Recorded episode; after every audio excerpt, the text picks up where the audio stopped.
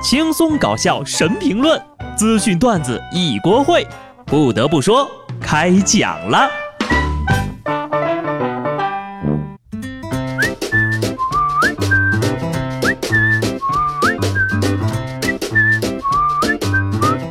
Hello，听众朋友们，大家好，这里是有趣的。不得不说，我是机智的小布。我常常在想啊，大树的四季不正像人的一生吗？我开花了，我绿了，我哭了，我秃了。天生我材必有用，秃头那是早晚的事儿。你现在秃呀，还有报酬呢。昨天的四川大学华西医院招募脱发志愿者，凡是年满十八岁到六十岁的人呢，只要有脱发困扰，都是招募对象。据招募通知介绍，三月一号到华西医院化妆品评价中心领取育发液。回家试用二十八天，每周五到中心回访，连续四个礼拜。但凡参加测试的人呢，还可以领取相应的报酬。四川的朋友听到了吧？快去吧，我在对照组等你们。我妈每次跟我说别人家一起都说什么说什么，谁家的孩子怎么样怎么样，你看看你咋了咋了，我都想跟她说，专注自家，不要被带节奏。上礼拜，我妈又说我了，你看看你胖的啊，还敢吃饭的时候玩手机。有研究人员拉了六十二名志愿者做实验，就发现呢，边吃饭边玩手机的时候呢，志愿者选用高脂肪食物比专心进食时多了百分之十。也就是说呀，边吃饭边玩手机，容易吃的比较多。我分析了一下，这个原理应该是这样的：胃已经吃饱了。大脑还在哈哈哈哈哈笑呢，哎，那边上厕所边玩手机，是不是也能拉的比较多呀？听说呀，科研还发现了，长时间低头玩手机会让唾液分泌少，易导致口臭。所以呢，我个人建议，玩手机呀，最好以躺在床上为佳。科学又发现了。长时间低头玩手机呀，容易让钱包变薄。专家建议，玩手机的时候最好以瘫在家里为佳。上个礼拜，江苏一个女大学生一边骑电动车一边玩手机，撞上了停在非机动车道上的法拉利。保险公司估价啊，法拉利的定损在二十万左右。按理来说呢，这个法拉利呀，要是不停在非机动车道上，姑娘肯定撞不上。但是呢？你边骑车边玩手机，就算不撞法拉利，撞到花花草草也不好呀。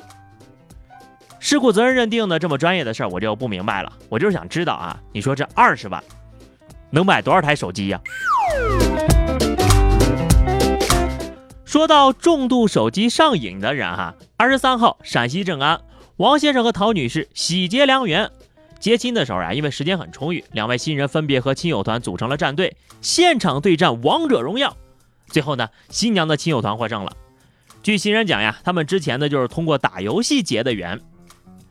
是不是赢了就接走，输了就不让接了呀？看来啊，这以后结婚了就是两口子一块打游戏，谁也别说谁。杨教授还有三十秒抵达现场。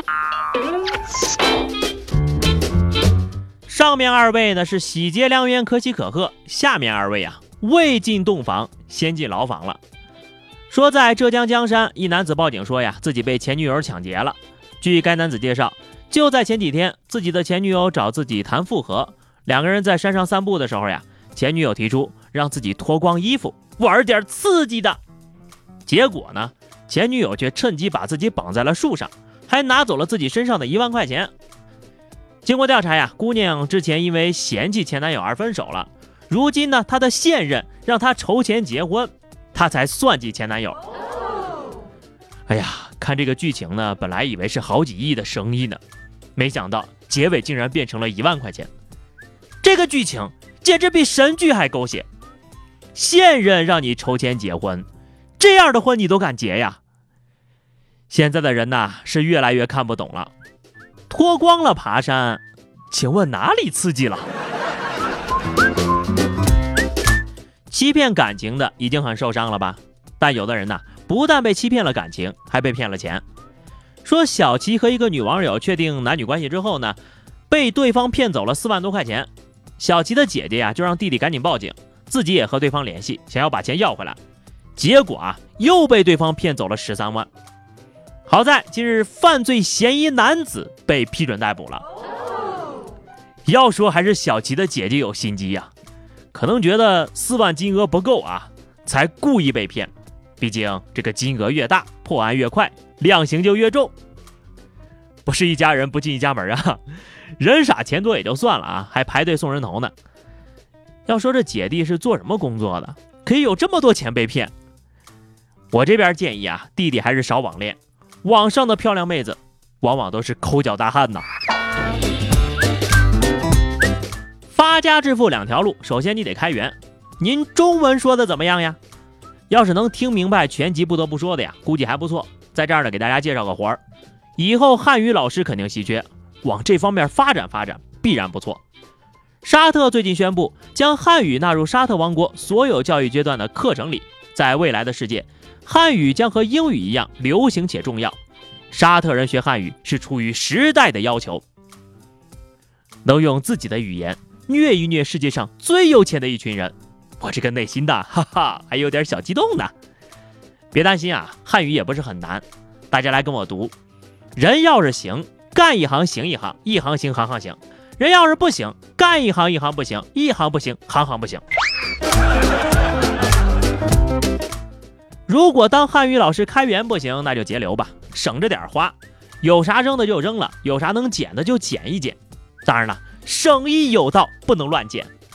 说广西柳州有一男的呀，上公厕的时候呢，不知道这个脑回路是怎么转的，就对这个公厕的门起了贪念，分两回偷走了男女各两扇，一共四扇厕所的大门，打算呢装在自个儿家里。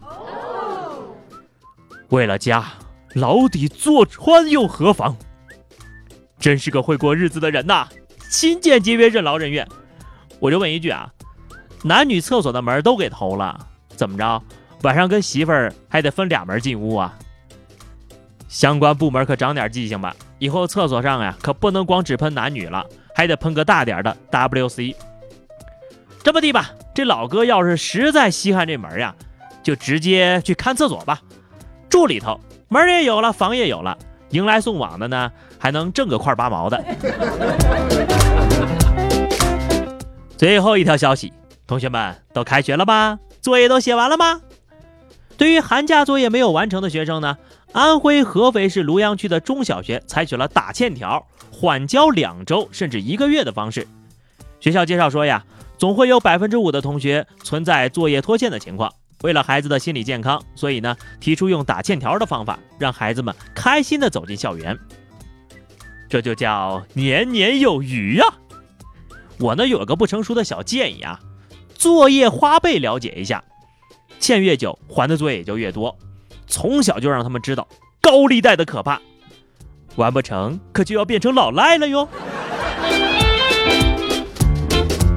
好的，话题时间。上期节目我们聊的是你听到过的奇葩新闻。听友白和平说，某女子扮鬼吓跑停车场保安，趁机停霸王车。这样的人呐，就是没试过被过肩摔呀。听友真相猫说，班主任说体育课一节不会少，等高考后来学校上。哎呀，那复读的同学岂不是赚大了？好的，本期话题哈，二零一九年呢就要过去六分之一了啊。对此呢，大家有没有什么想要感慨的哈？欢迎各位呢在评论区留言，关注微信公众号 DJ 小布或者加入 QQ 群二零六五三二七九二零六五三二七九，来和小布聊聊人生吧。下期不得不说，我们不见不散，拜拜。